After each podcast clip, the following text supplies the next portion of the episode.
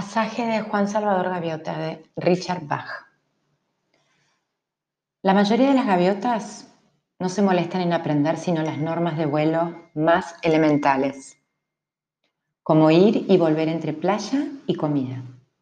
Para la mayoría de las gaviotas no es volar lo que importa, sino comer. Para esta gaviota, sin embargo, no era comer lo que le importaba, sino volar, más que nada en el mundo. Juan Salvador Gaviota amaba volar. Este modo de pensar, descubrió, no es la manera con que uno se hace popular entre los demás pájaros.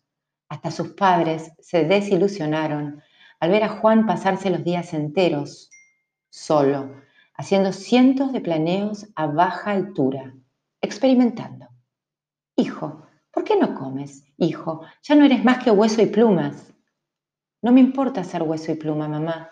Solo pretendo saber qué puedo hacer en el aire y qué no. Nada más. Solo deseo saberlo.